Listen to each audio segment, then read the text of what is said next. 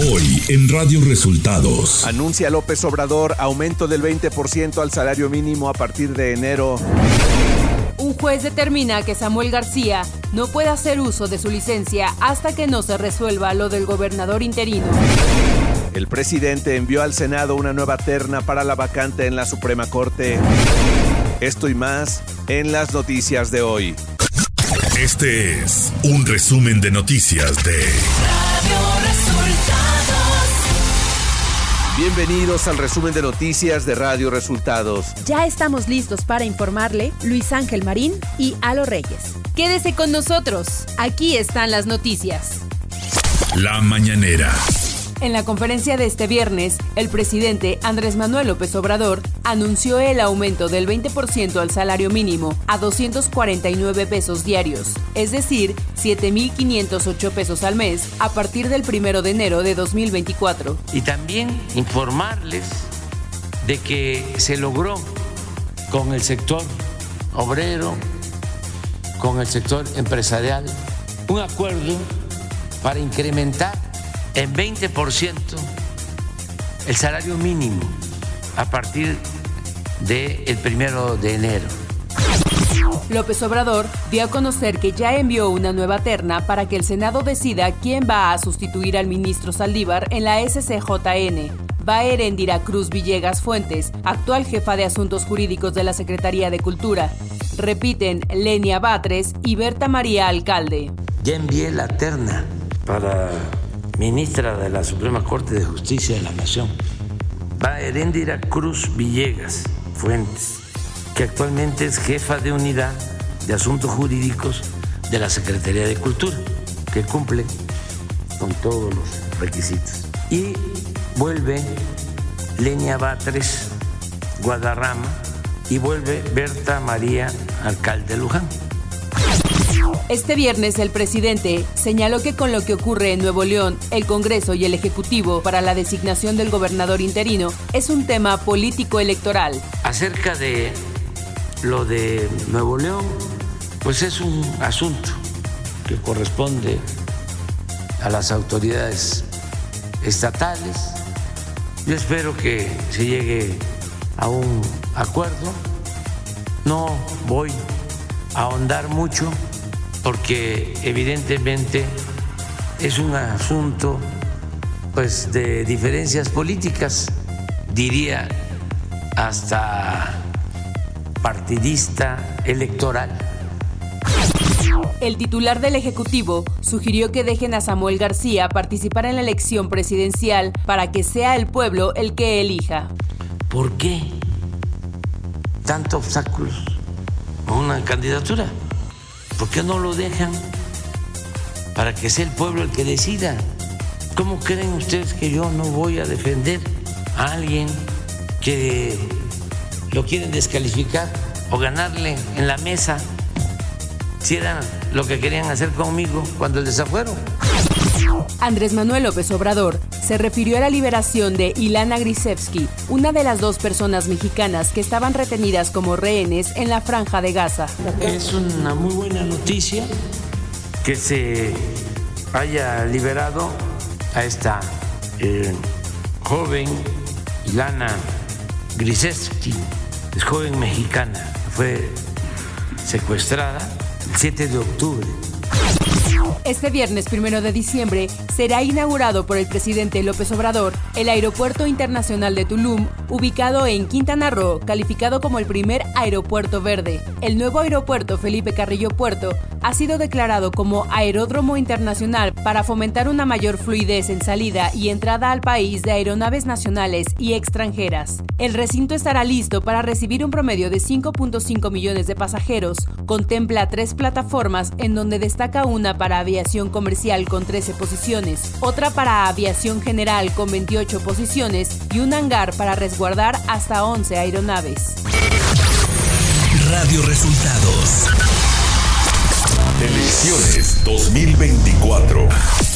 El Partido de la Revolución Democrática PRD presentó una queja ante el INE para que sea cancelado el registro de Samuel García como precandidato único a la presidencia por Movimiento Ciudadano, con el argumento de que el emesista cometió violaciones a la Constitución, pues no puede desempeñar el cargo de gobernador del estado de Nuevo León y al mismo tiempo ser precandidato a la presidencia de la República. Además, la Comisión de Quejas y Denuncias del INE ordenó al partido Movimiento Ciudadano sustituir sus spots de pre-campaña, ya que Samuel García no puede aparecer en ellos al ostentar actualmente el cargo de gobernador de Nuevo León e hizo uso indebido en la pauta de radio y televisión.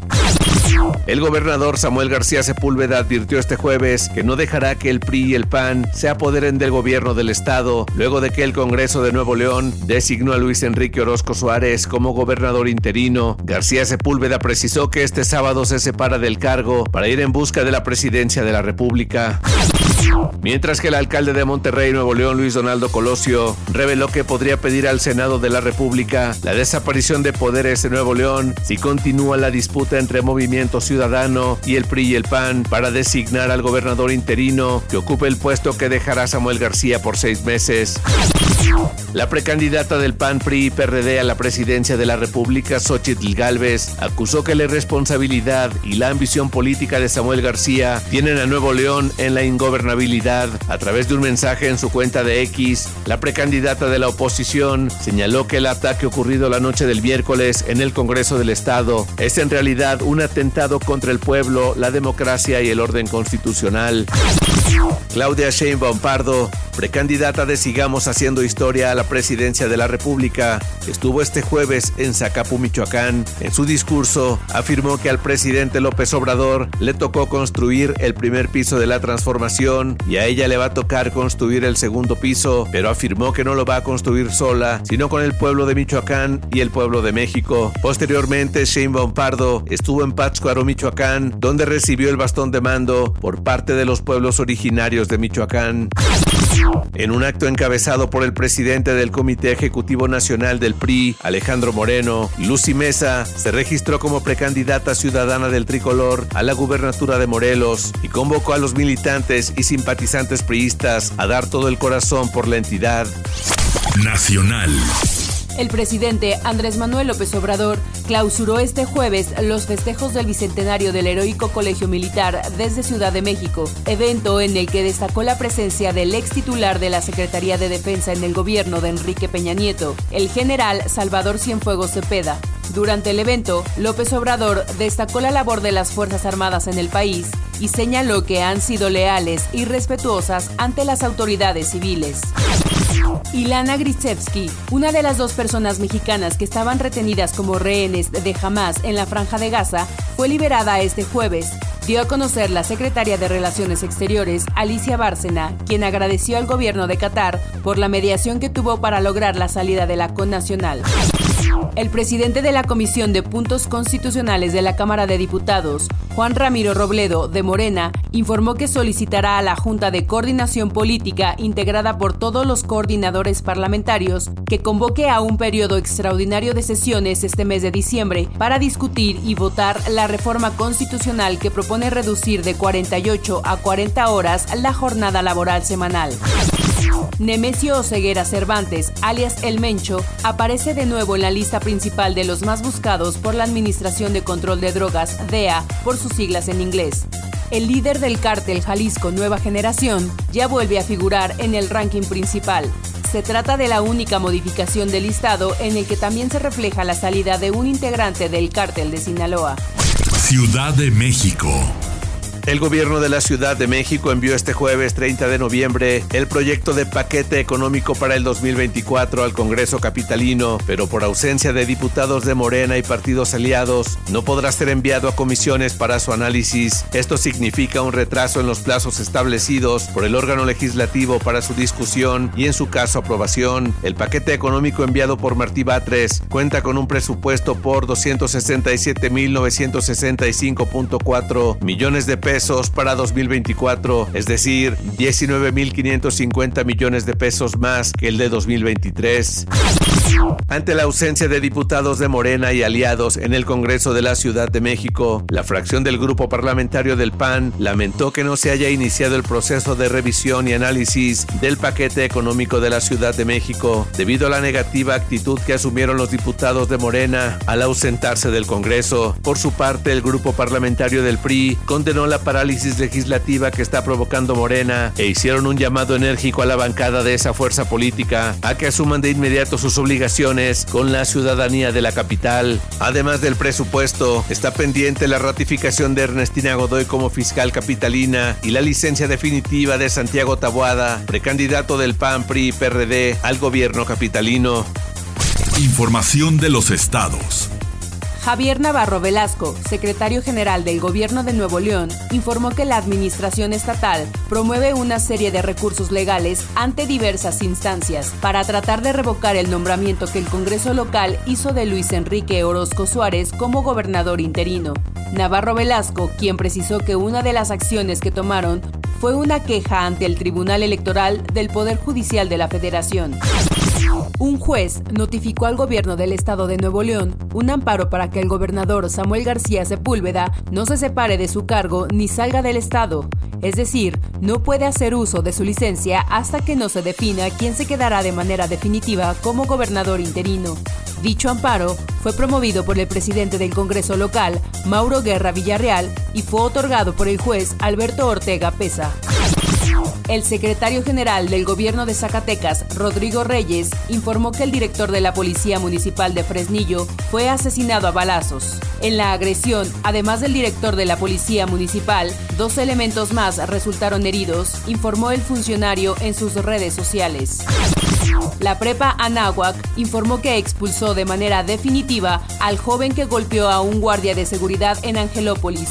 El centro educativo argumentó que Patricio Pereira, que es el nombre del agresor, tuvo acciones graves, las cuales van en contra de los principios fundamentales de la institución.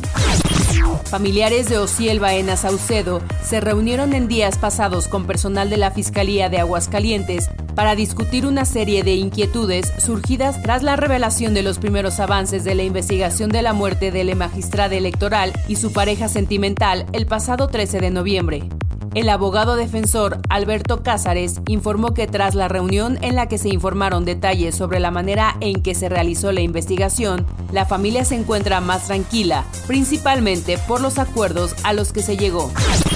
El exgobernador de Chihuahua, César Duarte Jaques, fue sacado por la fuerza de una audiencia en el Tribunal Superior de Justicia del Estado después de que solicitó el cambio de la medida cautelar de prisión preventiva, pero la jueza Delia Valentina Meléndez Olivas negó la petición. Los abogados del exgobernador informaron que presentarán una queja en contra de la jueza Delia Valentina Meléndez por el trato recibido a César Duarte, pues no le fue permitido expresarse en la audiencia. Economía. El Banco de México dio a conocer que el crédito al consumo mantuvo su dinamismo en octubre con un crecimiento de 13.4% anual en términos reales a un total de 1.38 billones de pesos, esto de acuerdo con el crédito vigente otorgado por la banca comercial al sector privado. Clima. De acuerdo con el Servicio Meteorológico Nacional de la Comisión Nacional del Agua, el Frente Frío número 13 se extenderá desde el noroeste hasta el norte del territorio nacional, que en interacción con una vaguada y con las corrientes en chorro subtropical y polar, ocasionarán rachas fuertes de viento de 60 a 70 kilómetros por hora con lluvias aisladas. Mientras, un canal de baja presión sobre el occidente y centro de México y el ingreso de humedad de los océanos originarán posibles lluvias, además del oriente y sur del país, que pronostican lluvias fuertes en Michoacán y Guerrero. Finalmente, la circulación de una alta presión en el Océano Atlántico mantendrá viento de componente sur con rachas de 40 a 60 kilómetros por hora en Tamaulipas, Veracruz, Tabasco y la península de Yucatán. En la Ciudad de México se estima que habrá cielo medio nublado a nublado la mayor parte del día y por la tarde existe probabilidad de lluvias aisladas en la Ciudad de México e intervalos de chubascos en el Estado de México. Radio Resultados Internacional. El ejército de Israel anunció la reanudación de sus operaciones de combate en la franja de Gaza minutos después del vencimiento de la tregua temporal con Hamas este viernes. El cese al fuego expiró a las 7 horas del 1 de diciembre. El Tribunal Supremo de Rusia prohibió el movimiento internacional LGBT en este país al considerarlo una organización extremista a petición del Ministerio de Justicia. La medida que tiene efecto inmediato prohíbe la propaganda, publicidad, el generar interés y animar a las personas a integrar las filas del movimiento LGBT. La Conferencia de las Naciones Unidas sobre el Cambio Climático de 2023, la COP28, comenzó sus trabajos este jueves en la ciudad de Dubái. El presidente entrante, Sultán Al-Jaber, llevó a cabo la inauguración, instando a los países y a las empresas de combustibles fósiles a colaborar para alcanzar los objetivos climáticos mundiales. En esta cumbre se buscará la eliminación progresiva del uso mundial del carbón, petróleo y gas, la principal fuente de emisiones que provocan el calentamiento global. El presidente de Chile, Gabriel Boric, endureció su discurso frente a la migración irregular en su país y advirtió con expulsar a migrantes que no hayan aportado sus datos al plan de empadronamiento biométrico voluntario. Durante una ceremonia de seguridad, Boric advirtió que van a echar del país a quienes estén irregulares en Chile. Y hasta aquí las noticias en el resumen de Radio Resultados. Hemos informado para ustedes Luis Ángel Marín y Alo Reyes.